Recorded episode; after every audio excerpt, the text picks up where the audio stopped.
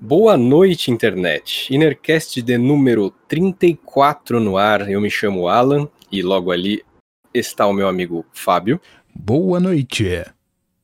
E no episódio de hoje, além de falar, a gente vai fazer uma coisa muito interessante que a gente já faz há uns bons anos. Acho que é legal a gente explicar um pouquinho do nosso background aí. Fábio e eu já temos uh, há bastante tempo uma intermitente parceria e colaboração musical.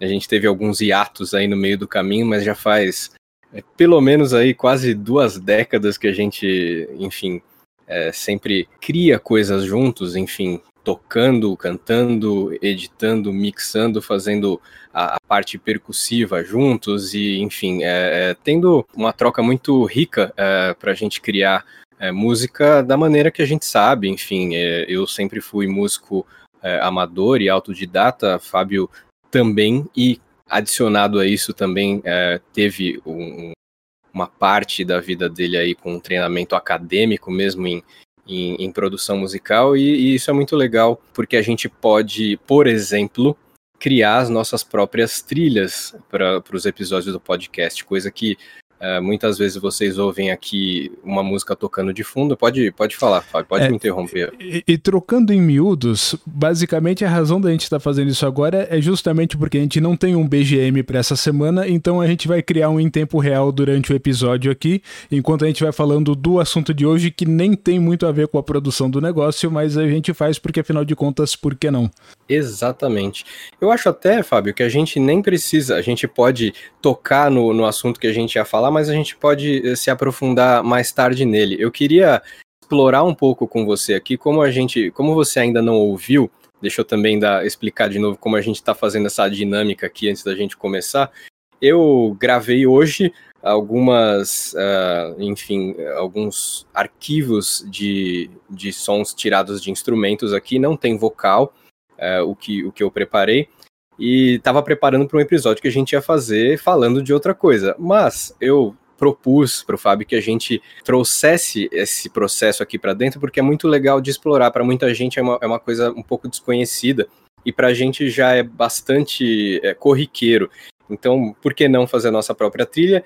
E no caso aqui não vai ser uma trilha, vai ser uma música que a gente vai poder mostrar para vocês do começo ao fim depois que a gente tiver terminado. Então, eu mandei hoje algumas tracks que eu gravei aqui uh, com meus instrumentos. Eu ainda estou com meu, meu baixo aqui ainda perto para vocês verem, o meu contrabaixo elétrico, que é um, um grande querido da minha, da minha pequenina coleção de, de instrumentos musicais e eu usei ele, entre outras coisas, para gravar essas tracks. Mandei já para o Fábio e ele tá, como vocês podem ver, com o Ableton Live já aberto para a gente começar a fazer essa, essa edição desse som e ver como é que ele tá. O Fábio não ouviu ainda e eu acho, achei que fosse uma coisa legal da gente fazer para ficar um certo nível de surpresa.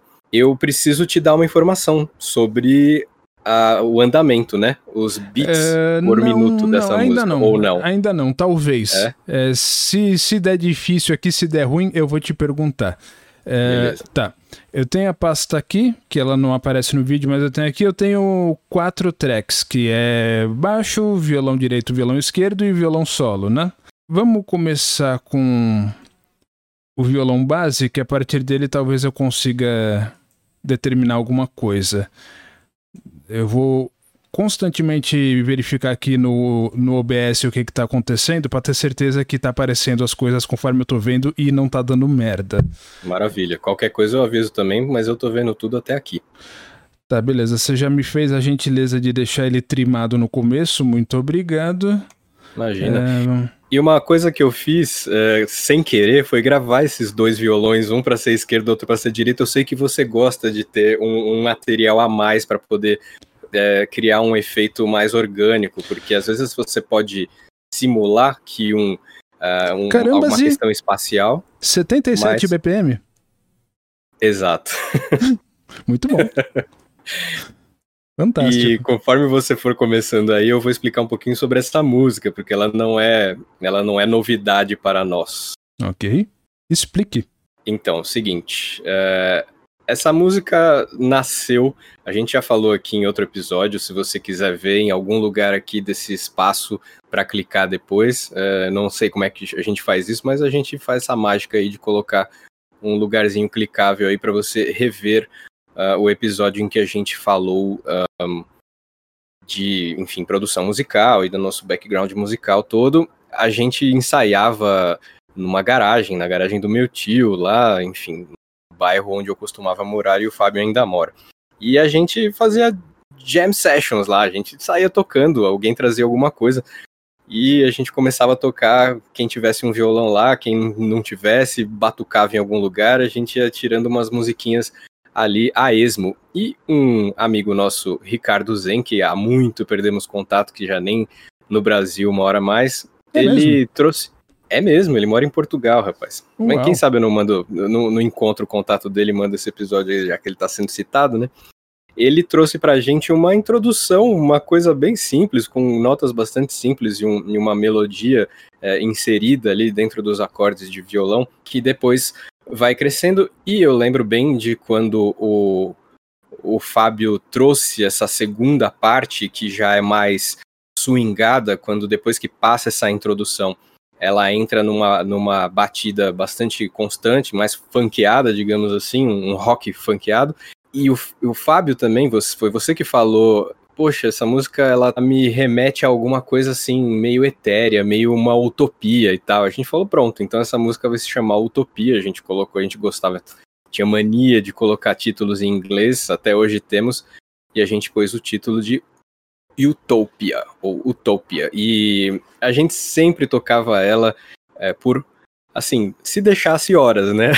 depois que fazia a introdução e começava a parte, o, o, o, núcleo, o grosso da música, a gente mandava ver e, e esquecia da vida ali por um bom tempo. Era como se fosse uma terapia como se fosse uma terapia musical mesmo. Né? Até porque a música tem dois acordes, né? É variação suficiente para a gente poder tocar por horas, não vejo por que não. Exatamente. Ela tem dois acordes. Aí eu fiz algumas variações. Você vai perceber que eu fiz duas variações. E eu fiz começo e fim. Mas um desafio que eu queria deixar pra gente mais, pra, mais tarde era a gente faz esse exercício de deixar ela completa e de repente a gente pode torná-la um loop também. Não sei se nesse episódio, mas a gente depois vê como é que se a gente consegue ou não transformar ela em loop. Mas aí ela tem começo, meio e fim e, e ela é uma música por si só. Muito bem. É, deixa eu perguntar, você me fez a gentileza de, mesmo os instrumentos que não começam no começo da música, estarem sendo gravados desde o começo da música? Acho que sim. O baixo, por exemplo, é um que tem ali uma, uma linha flat até que uhum. ele entra, ele não entra logo de cara.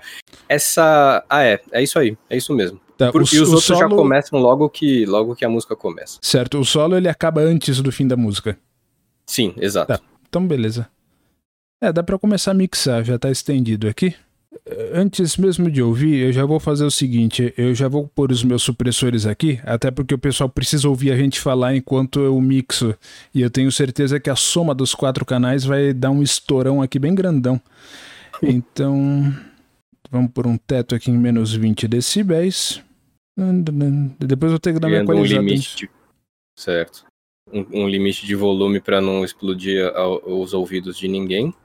É, eu vou inicialmente solar esse violão da esquerda aqui só para ver como é que tá, como é que tá o um molho. Tá, só que eu preciso baixar aqui para 77 BPM também, senão não vai prestar. Exatamente.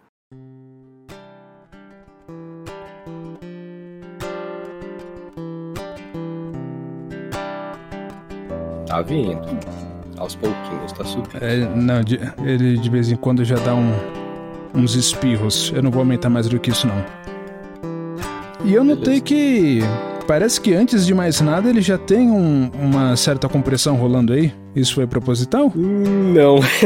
Isso é tá. só o jeito que eu gravo esse violão. Os meus instrumentos têm uns, umas, umas maneiras peculiares de, de sair na, na gravação e esse, é, do jeito que veio, tá. Esse take foi captado direto? Foi, direto. Esse. Todos, aliás. E, e, com o baixo eu tomei o cuidado de, de gravar ele baixo. Uh, uhum com o perdão do, do trocadilho besta, porque eu sei como ele tem o poder de estourar na gravação facilmente, ainda mais porque eu fiz alguns slaps. Agora, eu vou te dizer que eu tô curtindo bastante a forma como isso aqui tá equalizado. É...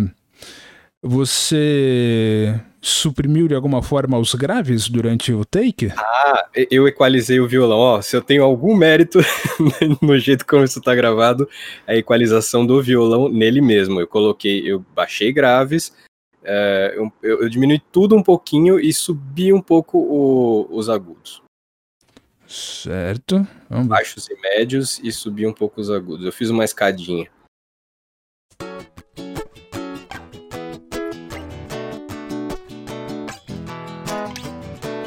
Muito bom. É, é, é, isso aí, tipo, eu não tenho muito o que mostrar pra galera, porque.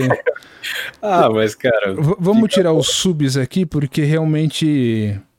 Acima dos 100 Hz, isso aqui não tem necessidade, mas de resto ele tá perfeito olhando aqui na.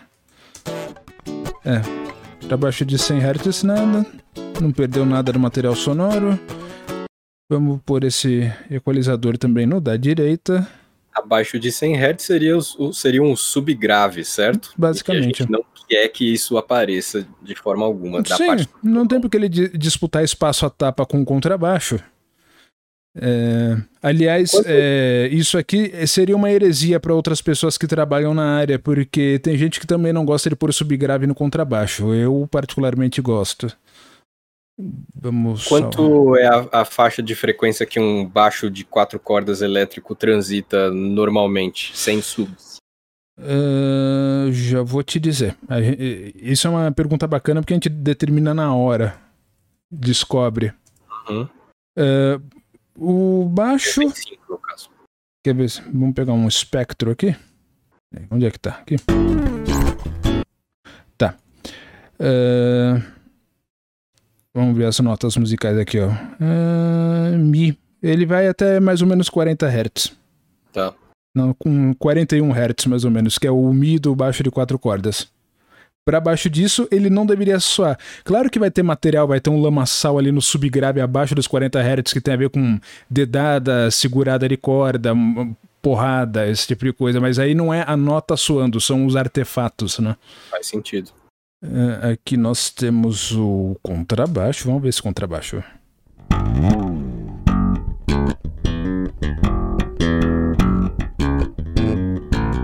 Certo. Então vejamos aqui. Esse eu não equalizei, eu só deixei a entrada dele mais, mais baixa para ele não dar uns estourão. Você vai e... ter que dar uma puxada nele, talvez, eu não sei. É, eu tô. Ao meu ouvido, pelo menos nesse momento aqui que eu tô com outras coisas me atrapalhando, ventilador, barulhos ambientes, mas ao meu ouvido nesse momento ele tá bem flat, o que é muito conveniente. Hum.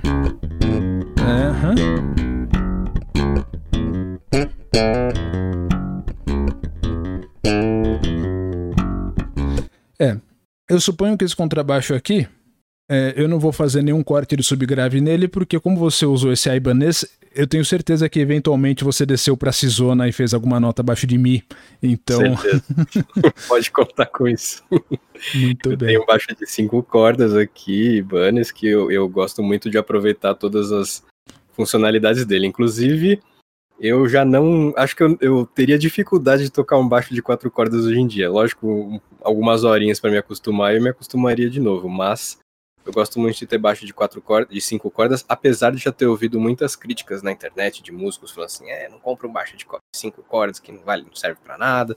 Mas é, é, é, gosto, né? E é, existem é baixistas e baixistas que tocam de diferentes formas, aplicam diferentes linguagens no que estão fazendo. E a verdade é o seguinte: para quem quer tocar interagir num crossover de música orgânica com instrumental e que é o máximo de subgrave possível, você realmente se beneficiaria de um baixo de quatro cordas. Deixa coisas eletrônicas fazer coisas embaixo do baixo. Uhum. Boa. Agora, para essa sonzeira mais sofisticada que você normalmente faz, o baixo de cinco cordas é muito bem-vindo. E é legal, me sinto mais versátil tendo, tendo mais cordas, mais notas graves para fazer, mas é mais divertido o trabalho de baixista de forma geral, ele deixa torna mais agradável. você ter essa gama para trabalhar. Correto. Bom, Aqui eu poderia começar a, tra a, trabalhar numa bateria, só que uma bateria para essa música eu acredito que não vai ser muito rápido de bolar. É, eu não sei se eu já começo a dar uma molhadinha nesse som. Olha, e... a batera, se a gente, a gente pode fazer da seguinte forma: se de repente a gente até o fim desse vídeo a gente faz um esqueleto para ela e, e, aos pouquinhos vai é, encorpando ela depois, também é uma possibilidade. Não vai ficar assim uma super coisa meticulosa, mas dá para fazer uma do começo ao fim sem gastar muito tempo. Eu tô pensando o seguinte, é, como é que eu vou deixar isso aqui bem pirante? Os violões, você diz? Uhum.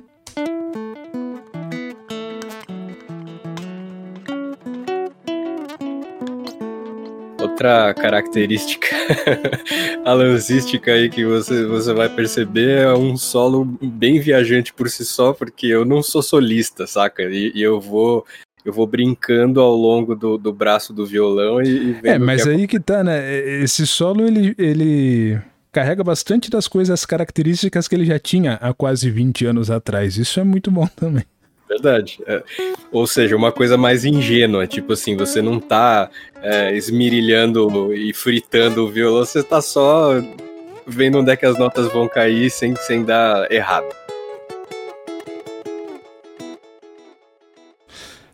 Eu acho que vou dar um pouquinho mais de ganho nesse aqui, porque senão os outros violões vão engolir ele.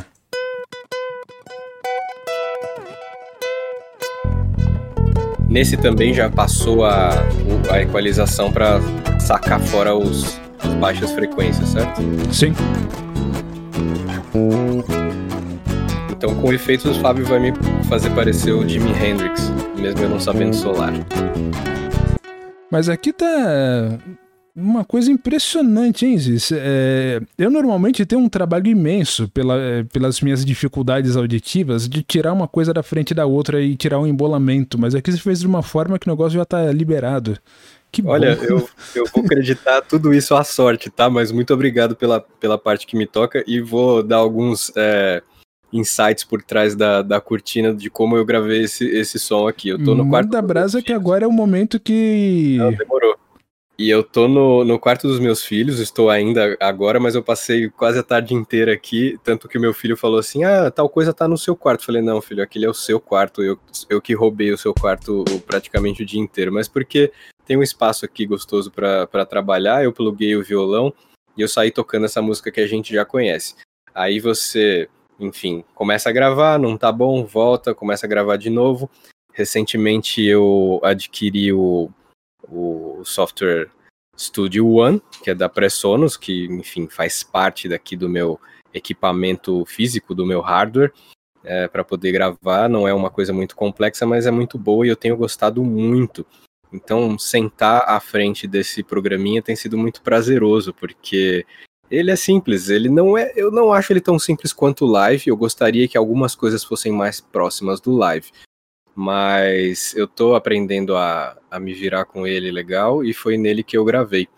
Então, é, sentar, gravar um violão, aí eu ia gravar um outro violão para corrigir o primeiro, mas eu falei assim: ah, que se dane, deixa os dois.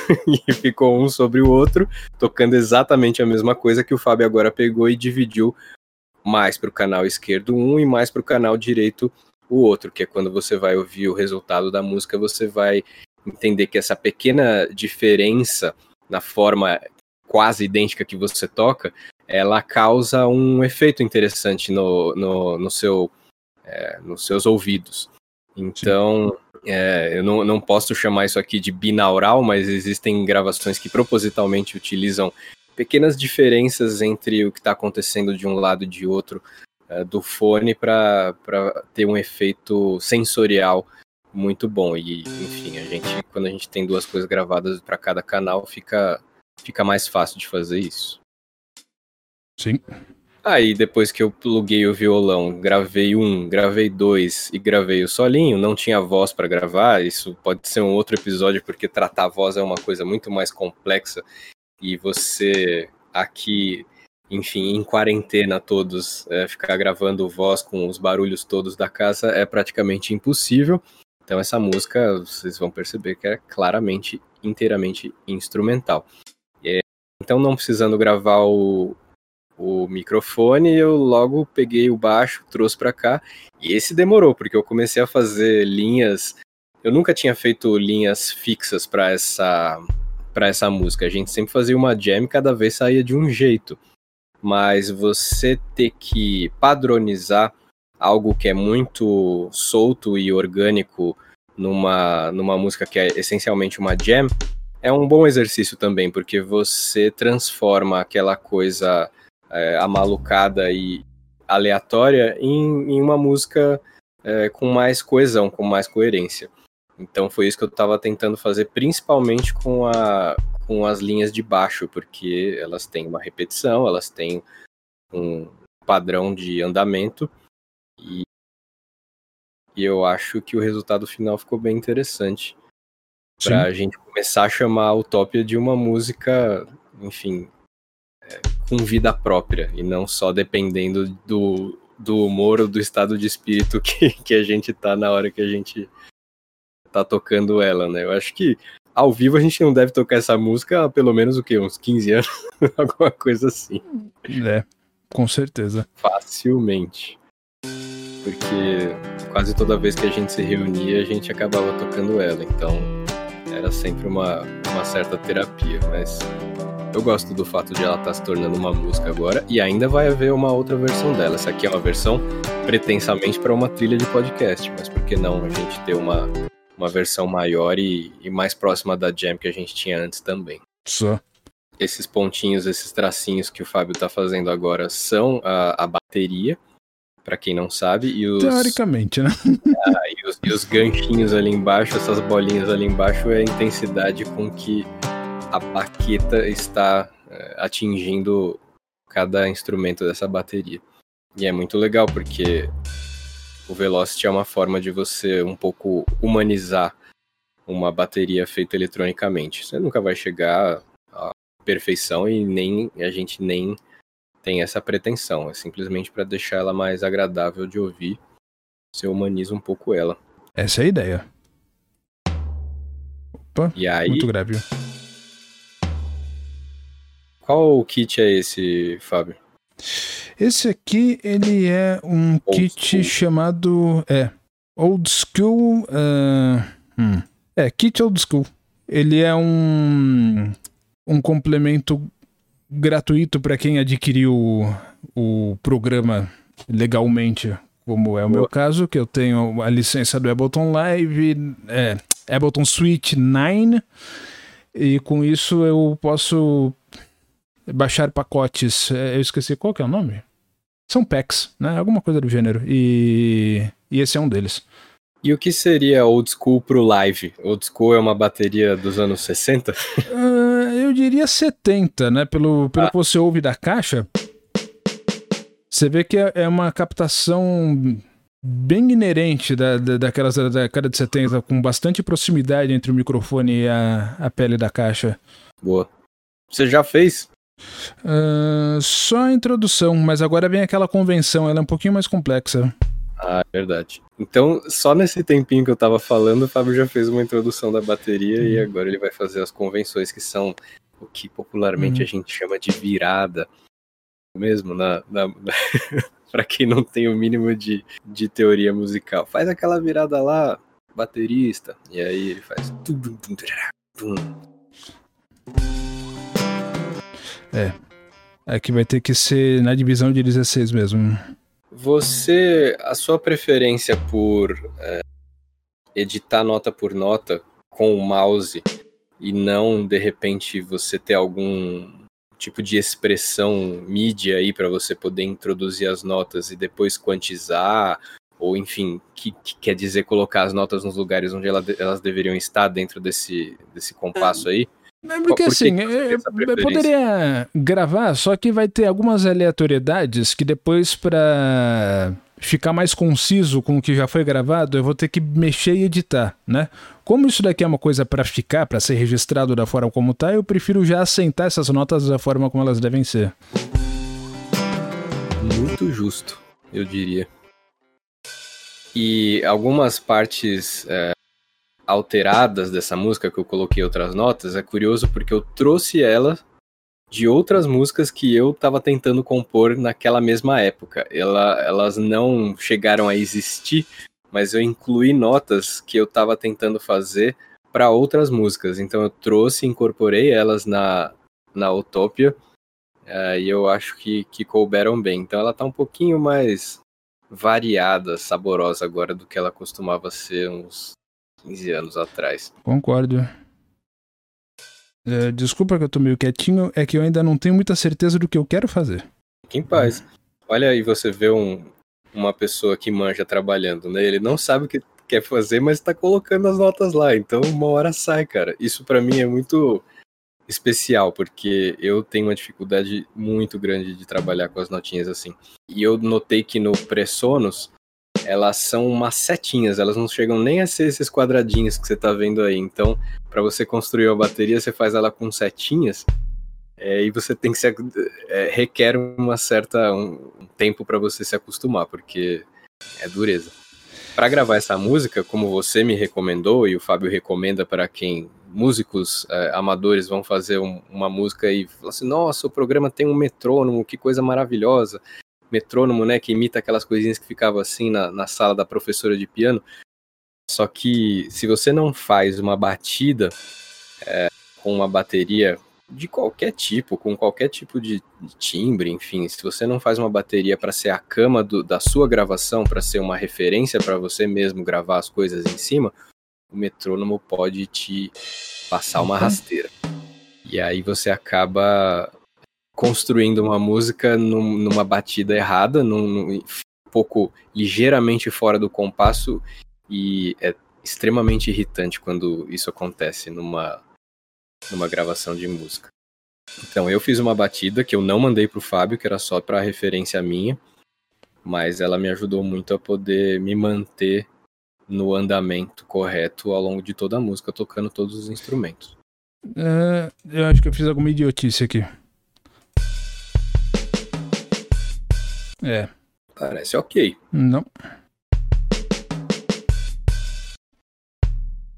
Uh -uh. Caramba. Eu não tô no, no meu elemento aqui. Esse microfone na minha frente tá me atrapalhando tanto. Eu imagino. Mas, sem crise, cara. Essa convenção parece complicada só de olhar. Mas você vai acrescentar coisas ou mudar coisas?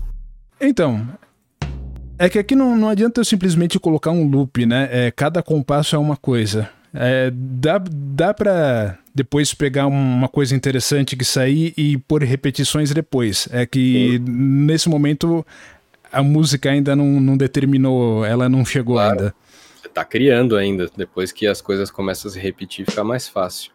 Aqui, olha só que interessante. Vamos mudar uma de Lars Ulrich, né? Por que, que eu vou colocar um prato na cabeça do compasso se eu posso colocar ele no tempo forte junto com a caixa? Certo? Uhum. Lars Ulrich, lendário baterista do Metallica, não é mesmo? O que, você acha do Metallica, Fábio? O Merdalica? Já falou. É isso. Tá bom. Eu, eu não, não cresci nessa, nessa vertente musical, então para mim tanto faz como tanto fez. Mas tem gente que vai ficar brava com isso. É. Ou não, porque ela não vai estar tá ouvindo isso aqui, não é mesmo? Pois é. Aqui eu só vou fazer uma coisa que depois eu vou ter que desfazer, mas é preguiça mesmo para marcar? É. Chimbal? Vou, é só porque eu tô com a figura rítmica na cabeça. E só que ele tá incidindo aqui em partes em que ele não pode ter, vou ter que deletar depois, é só para fazer um Eu, eu tô fazendo um placeholder aqui. Boa.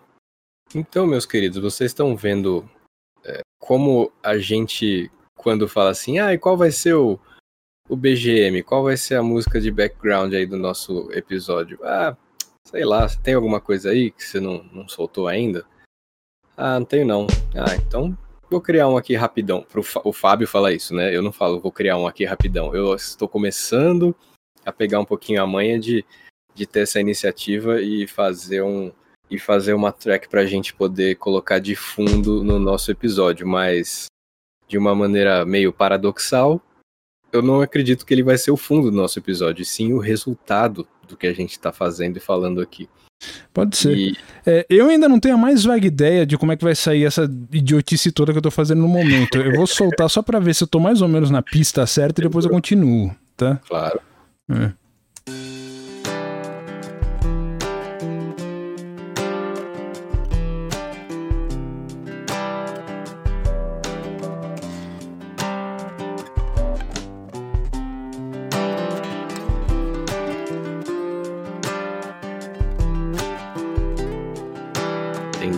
chega a convenção, o que, que vai acontecer mais ou menos.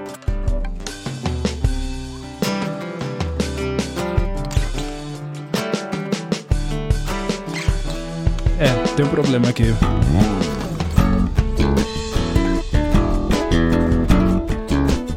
Bem apoteótico.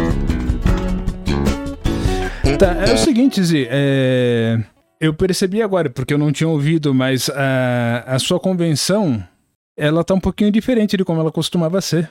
A antecipação ou a não antecipação da, é, da nota? A não antecipação que deveria ser uma antecipação. Pelo menos da forma como o Zen fazia, né? É, acho que a, a memória me pegou aí. Então, eu tá. acabei tá. de presentear o Fábio com um desafio. Então, eu tô pensando como é que eu posso fazer isso. Eu posso enretar a bateria ou eu posso começar a picotar o, os seus, as suas tracks todas. Que seria mais divertido, mas também tomaria muito mais tempo. Sem dúvida. Não, tranquilo. E assim, hum. a gente. Se a gente quiser fazer isso depois do EP. Hum, hum. Aqui tudo bem, ó. Pronto. Foi pra frente.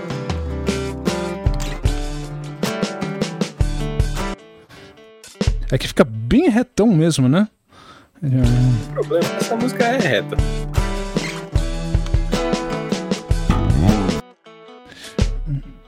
Eu não diria que a síncope é uma propriedade muito é, presente nessa música. Tem, hum. mas se for é só nessa parte.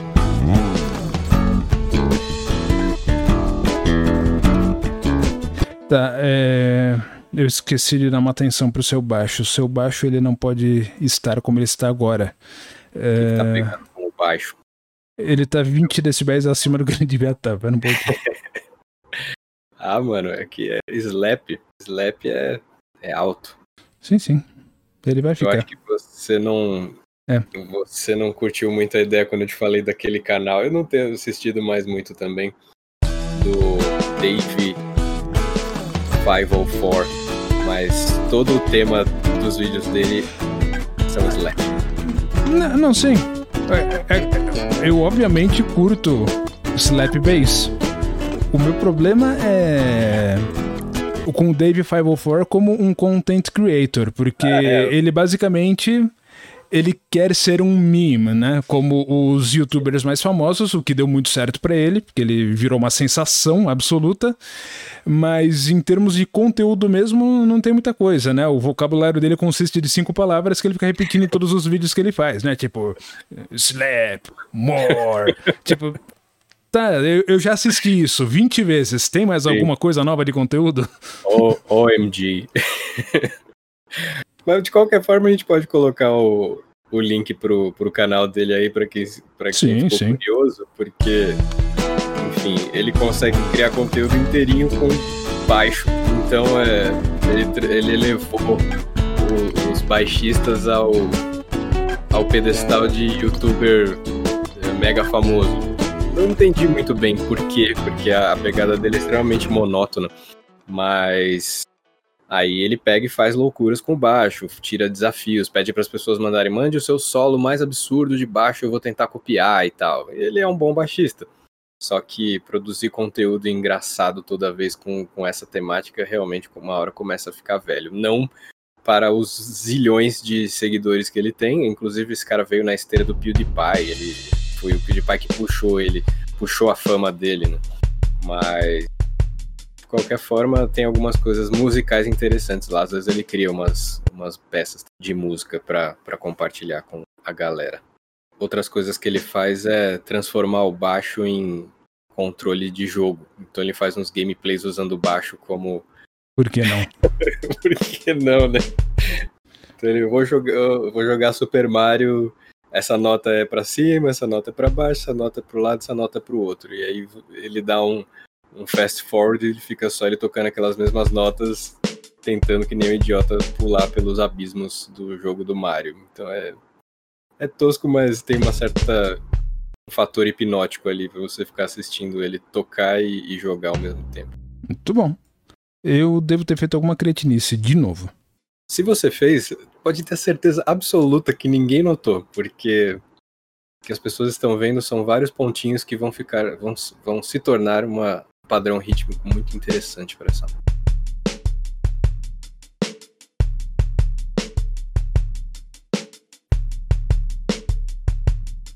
E, e, é legal que você nem chegou nas partes das variações ainda. Ah, a gente vai chegar. Você vai chegar e eu espero que você se surpreenda um pouco. Um pouquinho mais de tempero para uma, uma música extremamente simples.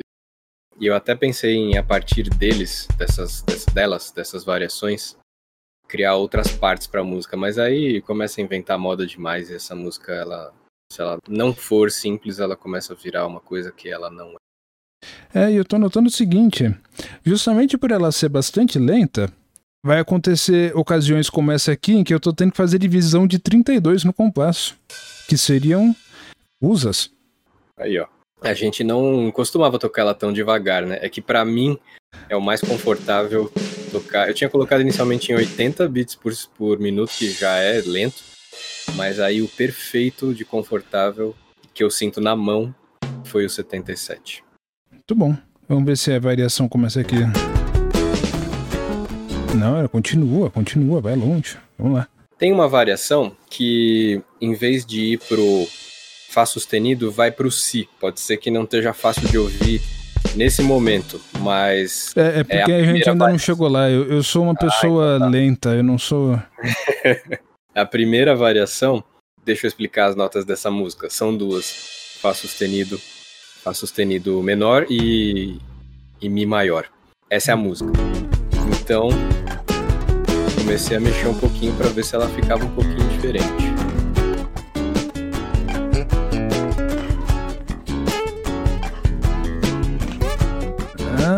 Acho que vai ser aqui. É.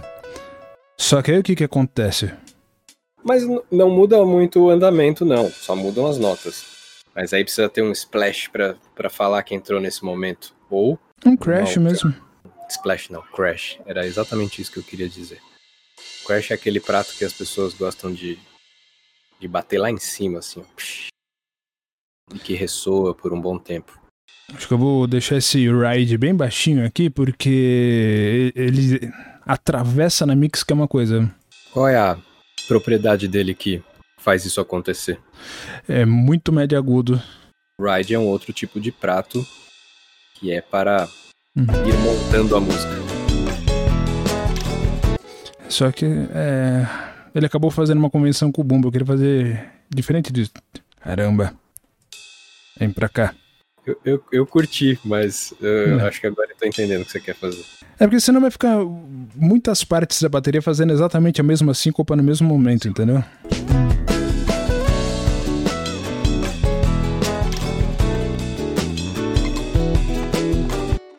Uh, uhum.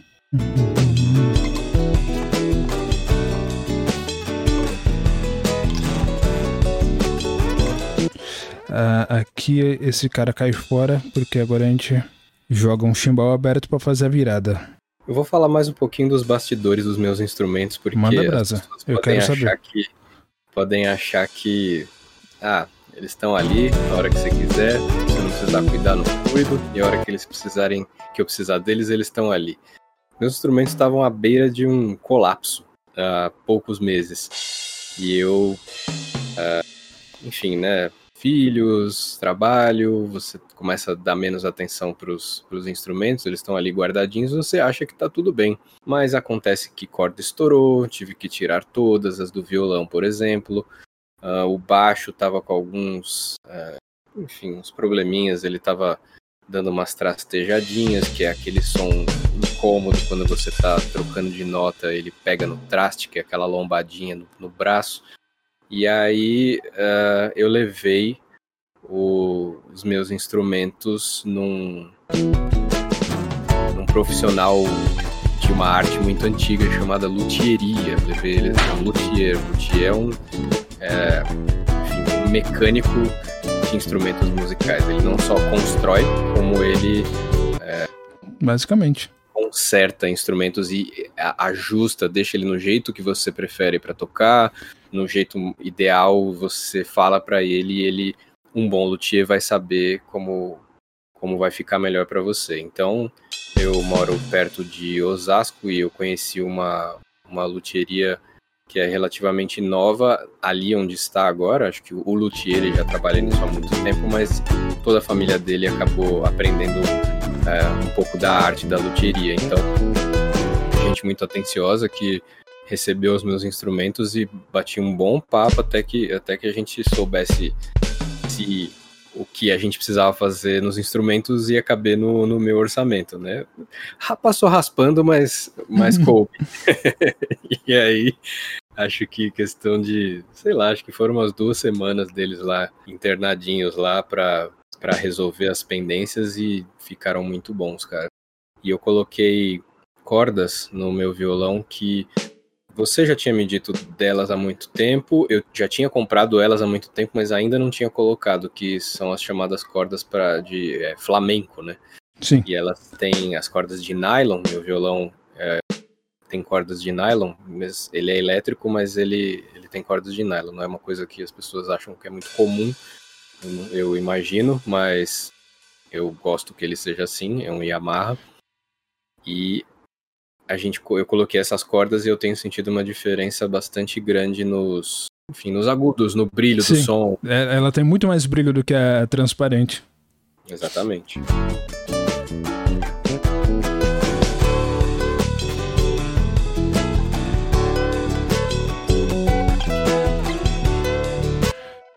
E o, baixo, eu não sei se eu te falei, você, você me perguntou da, daquele amarra é, de cor crua que eu tinha um uhum. tempão. Eu não sei se na época eu te falei, mas ele empenou. Ele empenou bonito, assim. Eu, eu lembro de quando você restaurou ele da empenação dele com o luthier é. também. Isso faz é. muitos e muitos anos. Porque eu lembro que uma época ele estava praticamente intocável. É, exatamente. Aí depois ele zoou de vez, eu não, não sei do paradeiro dele, ele acabou ficando na casa da, da minha mãe, da onde eu me mudei faz muitos anos. Uhum. E, e talvez ele ainda esteja lá empenado, talvez não. É mesmo. Mas é engraçado, né? Um instrumento em Yamaha ter tirado tanta dificuldade. Pois é. Não, e ele é um, ele é um ótimo instrumento. É, acho que foi mais mesmo questão de descuidado absoluto e umidade. Muita umidade na, na casa, no lugar onde ele ficava. Certo. Que é o, um dos inimigos principais dos instrumentos. Por favor, gente, cuidem da umidade para não estragar os seus instrumentos, e... porque o meu baixo quase foi pro saco. Hum. Chegou na outra parte? Hum.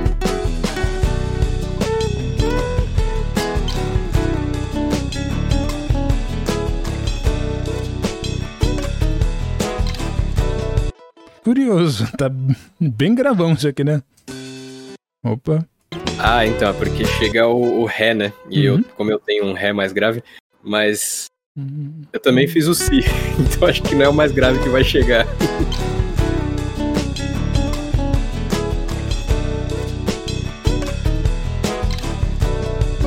só para explicar e contextualizar, num baixo de quatro cordas você não teria é, uma nota Ré mais grave do que a, a, a, fundamental ali do baixo, que é, um, que é um Mi, você tem mais baixo que isso, você tem um Ré, e você tem mais baixo que isso ainda, que é um Si, que é um, um negócio quase é, inaudível se você não, não deixa, não toca ele num certo, uma certa intensidade. Então, Inaudível? O já, já previu que eu teria usado essas, essas notas, já que elas estavam aí para ser usadas. Você possivelmente nunca ouviu sludge, né? Não. uma das muitas formas de metal extremo. Eles pegam o baixo de quatro cordas mesmo, só que põem encordamento mais grosso. Eles baixam para baixo da cisona até chegar no sol. Isso é louco. Dá pra ouvir na gravação justamente porque vai distorção no baixo. Aí ele empurra os harmônicos. Exatamente, aí o que você ouve são os harmônicos, que o baixo mesmo tá lá embaixo. Sludge metal é um gênero? É, tem vários subgêneros dos subgêneros, né? Tem Doom. É... Assim, Doom, Doom eu tô familiarizado, mais ou menos. Mas Sludge eu não conhecia. Hum, aqui o negócio é. Ele vai alterando cada vez mais frequentemente essas passagens. Acho que vou manter isso aqui. Interessante. Você diz de quando. Na verdade, ela repete duas vezes essas duas mudanças. Ela repete uma vez e aí a música acaba meio que como começou a parte principal dela.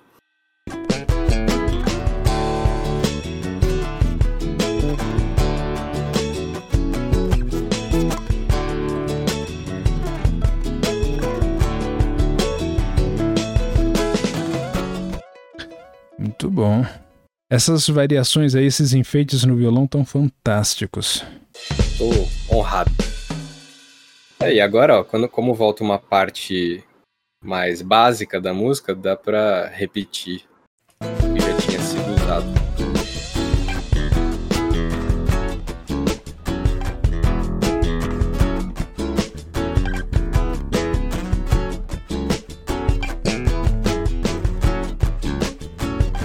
vai, vai que vai até o fim. Já acabaram as variantes. E ela tem um fim, uma, uma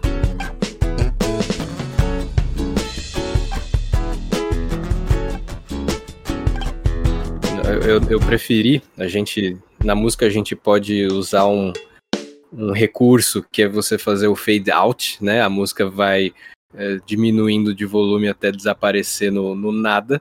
Uhum. Mas. Mas aí fica muito é anos legal. 80. É, exatamente. É legal às vezes. Se você usa demais isso, tudo vira anos 80.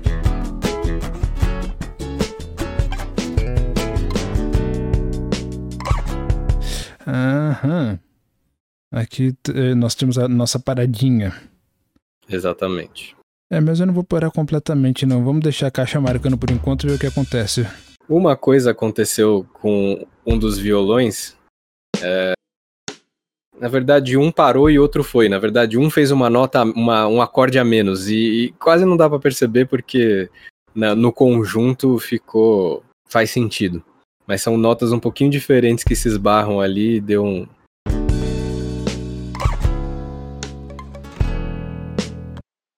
É... Já era? Mas tá simples essas paradinhas. Tum, tum, tum. E aí já era. Então aqui é o seguinte. Isso aqui pode não dar certo, tá? É uma coisa que eu não fiz, é só um teste. Se ficar muito zoado, a gente tira. Ok.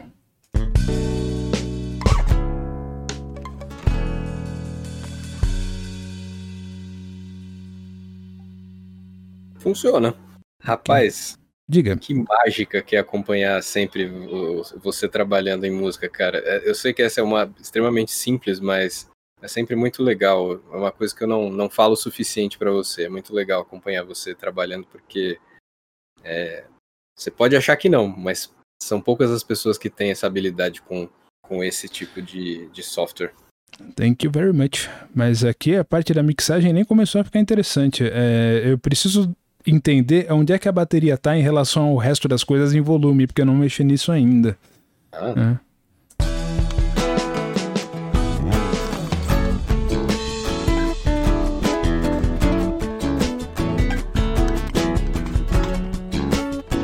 É. Essa bateria, esses timbres aqui que chamam de kit old school, ele não gosta de aparecer. Ele ocupa bastante espaço tá. na amplitude, mas ele não gosta de soar né? Que é a hora que a gente vem aqui e tira toda a old schoolidade do, do kit, né? Começa a usar shaper e fazer outras cretinices que não deveriam ser feitas. Me explica um pouquinho a, a função do limiter em geral, assim, mas eu imagino que ele tenha funções diferentes para diferentes instrumentos, ou não, é só limitar é, o, volume é, mesmo. O, o limiter, ele é um limitador para quem tem a preguiça intelectual de lidar com os bullshits do compressor, entendeu? Tá.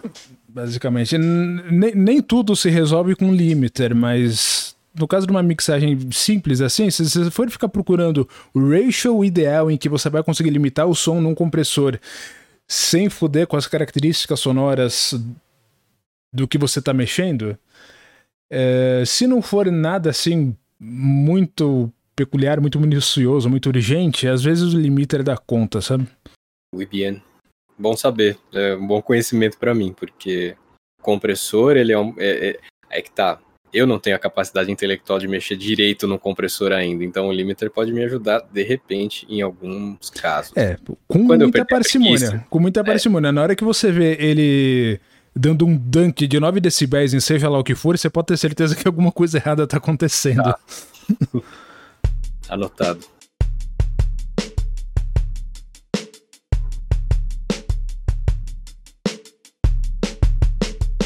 E a qualidade dele estaria no que? Nos. É, em algum tipo de reverberação? É, qual que é o, o, o esquema, o timbre? Uh, você disse desse kit de bateria? Sim. É, a forma como essa bateria foi afinada e microfonada, né? Na gravação tá. desses samples. É, ela soa como uma bateria bem anos 70, se você parar pra prestar atenção. Uhum. Pra ser mais anos 70 do que isso, só se eles tivessem retirado a pele de baixo dos tons, né? Coisa que não aconteceu. E é legal que muita gente pode não saber que hoje em dia baterias eletrônicas são gravadas de baterias reais, né? A maioria. Então você tem todo tipo de bateria. Você pode pegar Bom, uma bateria usada mais comumente no hip hop. Hoje em dia e na década de 80 também, né? Quando você pega o Lindrum, DMX, é, TR-707, todos eles são samples, assim, de baixíssima taxa de amostragem, mas é, é. digital. Aí é que tá, mas você notaria mais facilmente naquela época que é, um, que é uma trilha digital do que hoje em dia, né? Hoje elas parecem mais reais, né? Sim. É, apesar de que, assim, quem sabe o que tá procurando quando ouve, independente da meticulosidade que você usar para compor uma bateria no piano roll, o cara vai ouvir e ele vai saber que não é uma bateria tocada. Tá. É, o técnico de estúdio adora procurar essas coisas. Um salve para todos os técnicos de estúdio aí, gentes finas que estão assistindo esse nosso episódio especial. Eu vou apelar né? Eu nunca façam isso aqui que eu tô fazendo, tá? Eu tô de uma forma. Tem dois limiters? É, eu tô de uma forma muito porcamente tentando, sem colocar é, um strain adicional no, no meu escopo de amplitude, ganhar um pouquinho mais de, de volume nessa bateria aqui, dar um pouquinho mais de ganho nela. Ok.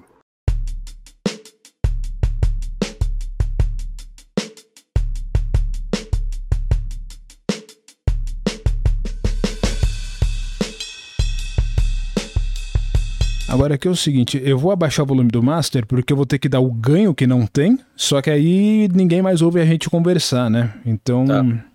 por hora, vamos por aqui uns menos 12 e vamos partir agora para para a etapa final da coisa aqui. O Multiband Dynamics, para quem não conhece, nada mais é do que três compressores em um, no caso do Live. Tem plugins por aí que tem quatro, cinco bandas, mas o que isso aqui é, faz é o seguinte: é um compressor para graves, um compressor para médios e um compressor para agudos.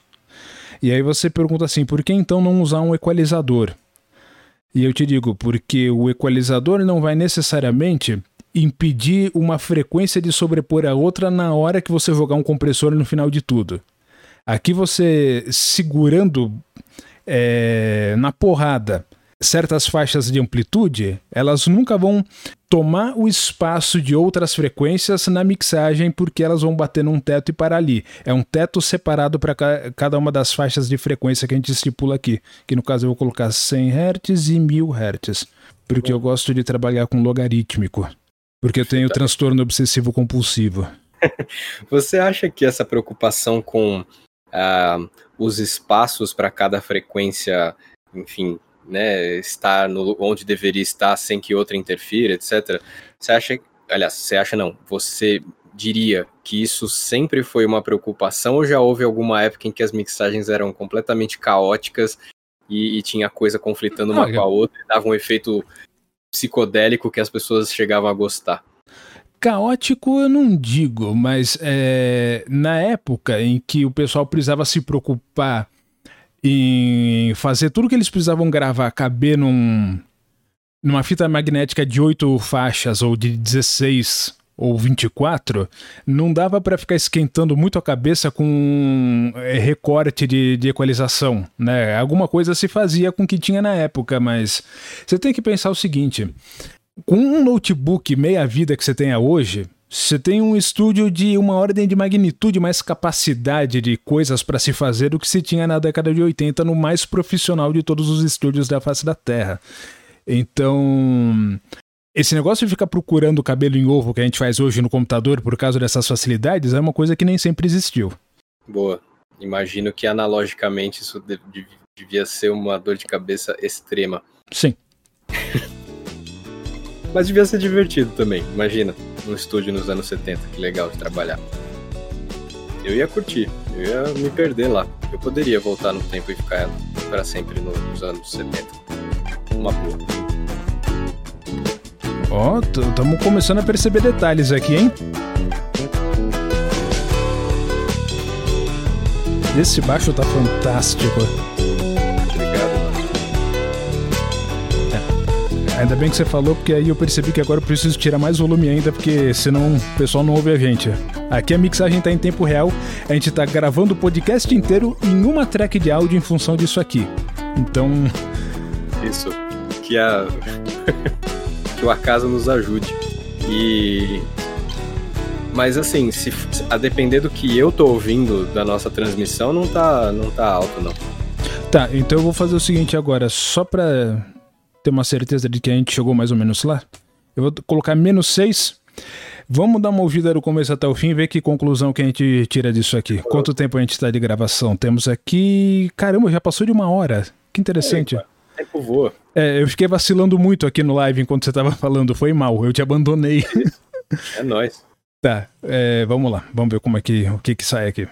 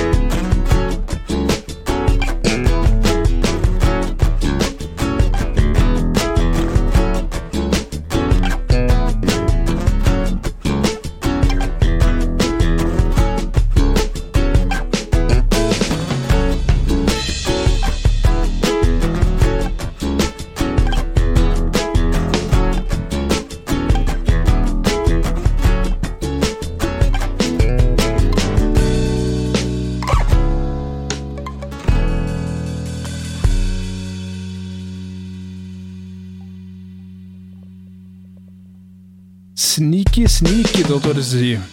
Opa, peraí que faltou tirar um pedaço da bateria fora. É... Eu notei que em muitas incidências da variação ali do Si menor, antes de voltar pro Mi, você deu aquela passadinha no Fá menor para é. fazer uma segunda menor e cair no Mi, né? Muito bom. Exatamente.